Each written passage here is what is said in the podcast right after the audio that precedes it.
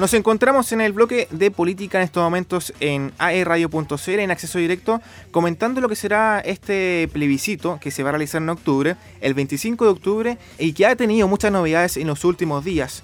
Más que nada por el tema de eh, se realiza o no se realiza, además por eh, ya se abrió la campaña electoral este, este miércoles, así que es muy importante.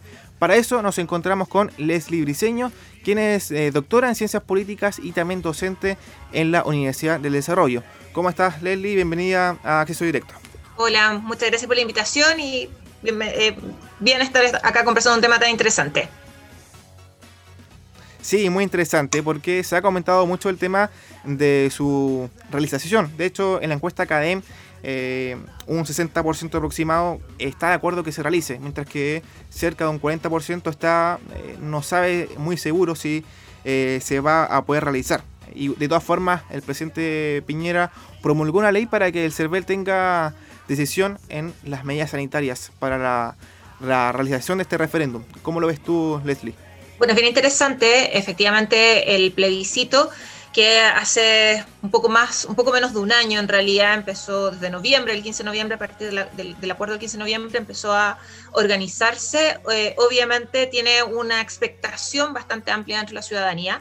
Recordemos que ya hubo una postergación, esa postergación, eh, recordemos que el plebiscito debía realizado, haberse realizado en abril, se postergó debido a las condiciones sanitarias y lógicamente eh, nos hace preguntarnos si estén, están las condiciones adecuadas para el mes de octubre para poder realizarlo eh, en la forma que tiene que realizarse todo proceso eleccionario. Y en ese sentido es interesante los datos, no solamente de que las personas que están eh, de acuerdo y que están aceptan la realización del plebiscito, que es más de un 60%, sino que además también el hecho de que el CERVEL tenga atribuciones asociadas a poder determinar ciertos, eh, ciertos protocolos y ayudar en el protocolo sanitario. Porque recordemos que cosas muy simples que, que de repente se nos, se nos olvidan. Eh, el, la mesa me tiene que entregar un lápiz. Ese lápiz yo eh, voy, marco mi voto, tengo que colocarle una estampilla al, al, voto, que antiguamente uno la tenía, era una estampilla y no era un autoadhesivo, hoy día es un autoadhesivo. Entonces, hay ciertos eh, temas asociados a lo cotidiano del plebiscito propiamente tal y de cualquier proceso eleccionario que van a tener que empezar a regularse. Una de las cosas, por ejemplo, es cambiar que eh, ya no se tenga que marcar con un lápiz grafito, sino que, se, que sea con un lápiz pasta o un lápiz de tinta azul y que idealmente sea el que el votante trae. Eh, para que, y que sea el mismo tipo de lápiz que es con el que firma el registro, para evitar la posibilidad de una contaminación con eh, la probabilidad de que si alguien de la mesa o alguien que haya ido a votar haya estado contagiado. Entonces, obviamente que hay que tomar medidas sanitarias necesarias para que el plebiscito se efectúe eh, de la forma más adecuada posible. Y no solamente el plebiscito, sino que, tal como lo han indicado los científicos, esta pandemia va a ser algo que vamos a tener que vivir constantemente hasta que no haya vacuna. Y recordemos que el plebiscito es en octubre, pero después tenemos una serie de otras elecciones, como lo que es em, primarias para gobernadores, primarias para alcalde. Tenemos posteriormente en abril las elecciones municipales, las elecciones de gobernadores y después a puertas las, las presidenciales. Por lo tanto, va a ser un año, eh, si lo pensamos desde, desde octubre del 2020 hasta eh, finales del año 2021 que vamos a tener muchos procesos eleccionarios en los cuales es necesario eh, tomar las medidas adecuadas. Claro, en ese contexto, Leslie, ¿cuál es tu percepción acerca de este plebiscito? ¿Se realiza o no se realiza? Yo creo que va a depender muchísimo un poco del contexto nacional. Obviamente siempre va a estar supeditado a la posibilidad de una postergación o no postergación, pero si mantenemos las cifras que eh, se están viendo en las últimas semanas, donde se ha podido aumentar la trazabilidad, probablemente es que tengamos una fecha certeza, de, que certeza, y una certeza eh, completa de que el plebiscito se vaya a realizar en el mes de octubre, especialmente si las medidas sanitarias empiezan a desarrollarse y a implementarse y a explicarse eh, con tiempo. No puede, no puede ser que lleguemos al día 25 y el día 24 estén anunciando medidas específicas hay algunos, em, algunas ideas que han ido surgiendo, como por ejemplo eh, horarios de votación, eh, privilegiando ciertos grupos de riesgo. Otras ideas asociadas a lo que yo señalaba recién, el cuidado sanitario, del uso del, lápiz o de cómo se va a manejar los votos. Y obviamente que ahí hay que tener eh, bastante cuidado con esas medidas. Eh, hace unos días atrás, algunos, el alcalde de Estación Central mostraba por la televisión en un contacto, no recuerdo si fue un matinal o en un programa, unas noticias, un poco de medidas que se pueden ir adoptando para disminuir la posibilidad de un contagio masivo en un local de votación, que tenía que ver con instalar dentro de la urna un dispensador de un de un spray eh, que fuera desinfectar los votos o también dentro de la misma urna secreta. Entonces hay, hay, hay ciertos, ciertos pasos que hay que seguir, pero que estos deben de estar indicados claramente a la ciudadanía y con bastante tiempo.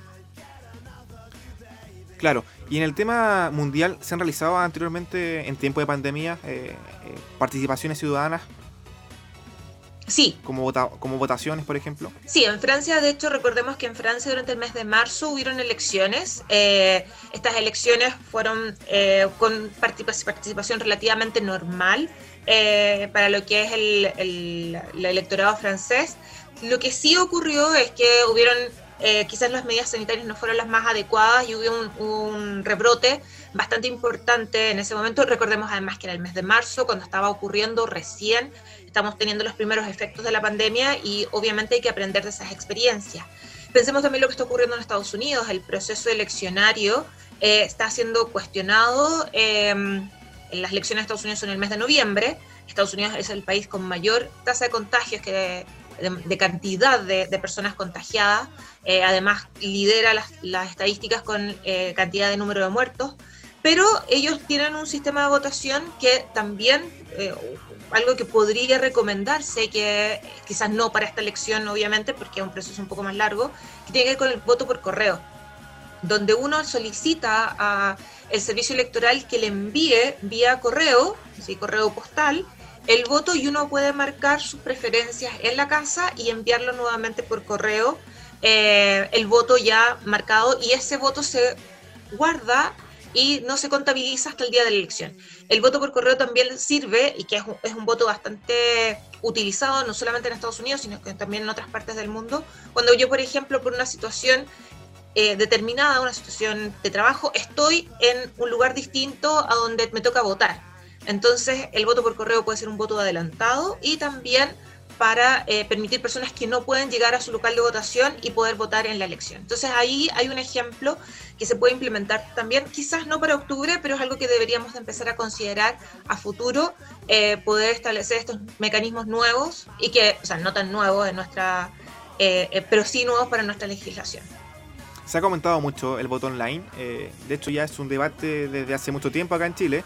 Quizás sea este motivo, este factor de la pandemia una motivación para ya de una u otra forma motivar a esta implementación? A ver, yo creo que hay, dos, hay un problema ahí bastante complejo. Se confunde lo que es el voto electrónico con el voto online.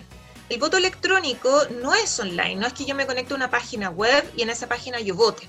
El voto electrónico son urnas, eh, así como vamos a poner el ejemplo del cajero automático, donde yo dentro de en esa urna voy marcando la selección y voy eligiendo mis candidatos eh, obviamente que es un proceso mucho más rápido, un proceso mucho más efectivo y además me, ahorro la contabilización de los votos, me ahorro tener que abrir la urna, me ahorro tener que abrir el voto, tengo que eh, solamente descargar la planilla que eh, me entrega el sistema. eso es el voto electrónico que se implementa en muchos países. En Estados Unidos, por ejemplo, se tienen modalidades distintas. Existe el voto electrónico, existe el voto tradicional en la mesa donde uno va y marca la, la opción, como también existe, como yo comentaba, el voto a distancia y también el voto adelantado. Pero otra cosa distinta es el voto online, que yo desde mi casa ingrese a una página eh, y marque la preferencia eh, por la cual yo estoy eligiendo. Y el problema con ese voto, específicamente con el voto online, es que eh, estamos eliminando varios elementos necesarios para poder garantizar la legitimidad de una elección. Lo primero es que el voto sea secreto. ¿Por qué? Porque finalmente cuando yo estoy online, no necesariamente la persona que está revisando los datos sabe que yo efectivamente voté. Puede haber venido mi hermano, mi hermana, una pareja, una persona X que tenga mis datos electorales y que pueda ingresar a la página. No hay un medio de verificación de que además yo no esté siendo coercionada para votar nadie sabe si a mí me están obligando a marcar la opción. Por lo tanto, los elementos que son fundamentales del voto, que tiene que ver con que el voto sea secreto, por eso cuando vamos a votar nos, nos colocamos en nuestra casilla eh, que tiene una cortina donde yo sol, entro solo, nadie puede entrar conmigo, a no ser que sea un niño pequeño, eh, porque no lo tengo quien dejar. De hecho, las personas que no tienen, que son, eh, son invidentes, las personas que tienen algún tipo de discapacidad también ingresan solos. hay plantillas para para votantes no videntes que para el uso del braille. Entonces, si nos damos cuenta, en general se garantiza o lo que se busca garantizar es que el voto sea secreto. Cuando nosotros lo pensamos online, yo no puedo garantizar que el voto sea secreto. Por lo tanto, yo creo que sí, la discusión es la implementación quizás de un voto electrónico, ese voto electrónico donde yo pueda garantizar que hay muchos menos intermediarios en el, entre yo como elector y la persona que me entrega el voto, eh, obvie todas las personas de la mesa, ahorro también incluso dinero al Estado asociado a eh, todo lo que es la implementación de la mesa, de las urnas, etcétera. Eh, pero sí lo interesante es que esa discusión del voto electrónico obviamente además hace que aumente la participación, porque yo puedo ubicar estas urnas electrónicas en distintas partes, no necesariamente en locales de votación como en los colegios. Leslie, y cambiando de tema, eh, y también volviendo al tema principal que nos estaba convocando, eh, una parte de Chile Vamos se ha mostrado en contra de realizar este plebiscito en octubre. ¿Cómo lo ves tú también de esa forma? Bueno, en, general este sector de Chile Vamos, eh, dentro del gobierno, es el sector más radical que no solamente ha planteado la posibilidad de no realizar el plebiscito, sino que incluso algunos han dicho eh, que pasar inmediatamente un Congreso constituyente, que los parlamentarios que fuesen electos fuesen los que inmediatamente redactaran una constitución. Y muchos de ellos, o algunos de estos eh, grupos de eh, políticos en general, lo que han planteado son, no solamente han planteado hasta eliminar el plebiscito, sino que además también son partidarios del rechazo. y uno de los argumentos que se utiliza es el gasto, en términos del gasto fiscal de lo que implica una elección. Eh, efectivamente, cuando nosotros lo pensamos en términos económicos, eh, una elección es un proceso que tiene una carga importante al Estado, pero si utilizamos ese argumento, entonces, eh, y por, el contexto de la crisis económica y la crisis de la pandemia, el, el, argumento sería muy fácil para decir, entonces las elecciones de noviembre tampoco, las elecciones de abril tampoco, y vamos dilatando los procesos eleccionarios. En general es una propuesta que yo creo que no tiene un asidero eh, concreto, que es una propuesta que más que nada lo que busca es eliminar un proceso democrático y de legitimización de, eh, de, lo que viene a ser eh, todo lo que ocurrió en el estallido social y este acuerdo por la paz y la nueva constitución que se firmó en el 15 de noviembre del año pasado. Y es necesario el plebiscito. Hay una una alta percepción por parte de la población y las encuestas lo, señalan así, de que la necesidad de legitimar a través de un plebiscito eh, la eh, redacción de una nueva constitución es algo que tiene no solamente eh, un porcentaje importante de aprobación, sino que además dentro de la ciudadanía, antes de la pandemia y también durante este proceso, obviamente que ha generado un mayor apoyo al, al tema. Y aquí nos encontramos con un sector que es un sector bastante crítico y que es el sector tradicional dentro de eh, Chile Vamos, que apunta principalmente a eliminar el, eh, el, plebiscito y pasar directamente a la posibilidad de una transformación o de reforma solamente dentro de la Constitución. Leslie, y por último, un tema que ha sido controversial mediante declaraciones del ministro de Educación, Raúl Figueroa, quien dijo que si se usan los colegios para el plebiscito, ¿por qué no para las clases? también cómo lo puede analizar esta declaración que tuvo mucho, mucho revuelo a través de redes sociales.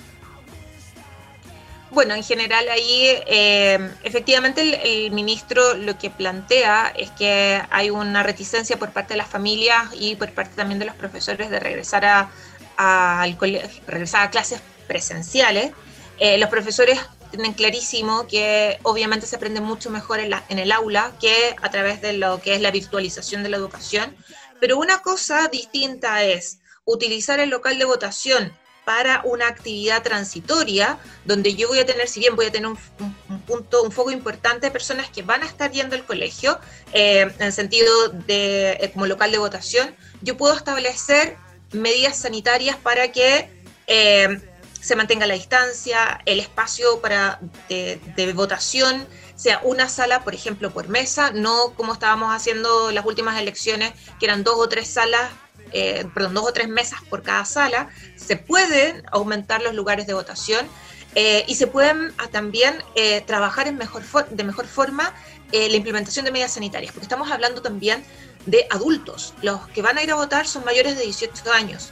Eh, los estudiantes son menores de 18 años en general. Entonces también hay un proceso de madurez. A un niño de 7 años, de 8 años, probablemente, por mucho que yo le diga, no puedes jugar con tu compañero, te tienes que quedar en este espacio, no puedes sacarte la mascarilla, tienes que lavarte las manos, que ya cuesta en el hogar, probablemente cuando está en una sala de clase va a romper con esas reglas porque efectivamente quiere ver a su compañero que no lo ha visto en 5, 6, 7 meses eh, o más incluso.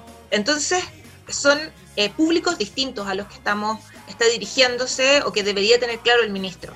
Una cosa es estudiantes que, especialmente los estudiantes de enseñanza básica y de prebásica, que probablemente ese tipo de mm, instrucciones no las van a poder eh, seguir versus adultos, estamos hablando de ciudadanos mayores de 18 años, eh, los cuales sí podemos seguir y entender que por un periodo determinado de tiempo, tampoco es algo que vamos a estar eh, todo un día, sino que por un periodo determinado de tiempo podemos, tenemos que seguir estas instrucciones para poder ejercer nuestro derecho ciudadano. Leslie, muchas gracias por el tiempo y también para esta oportunidad de conversar acerca del plebiscito, una, una instancia histórica para nuestro país. Sí, eh, yo creo que eso es súper importante recalcarlo. No tenemos un plebiscito hace ya eh, más de 30 años. Si recordamos los dos plebiscitos previos al retorno a la democracia, el plebiscito del sí y el no y el plebiscito por las reformas constitucionales, estamos en un momento histórico y es súper importante también recordarlo. Así que muchas gracias por la invitación. Perfecto. A cuidarse y éxito en todo lo que estés eh, ahí desempeñándote. Muchas gracias.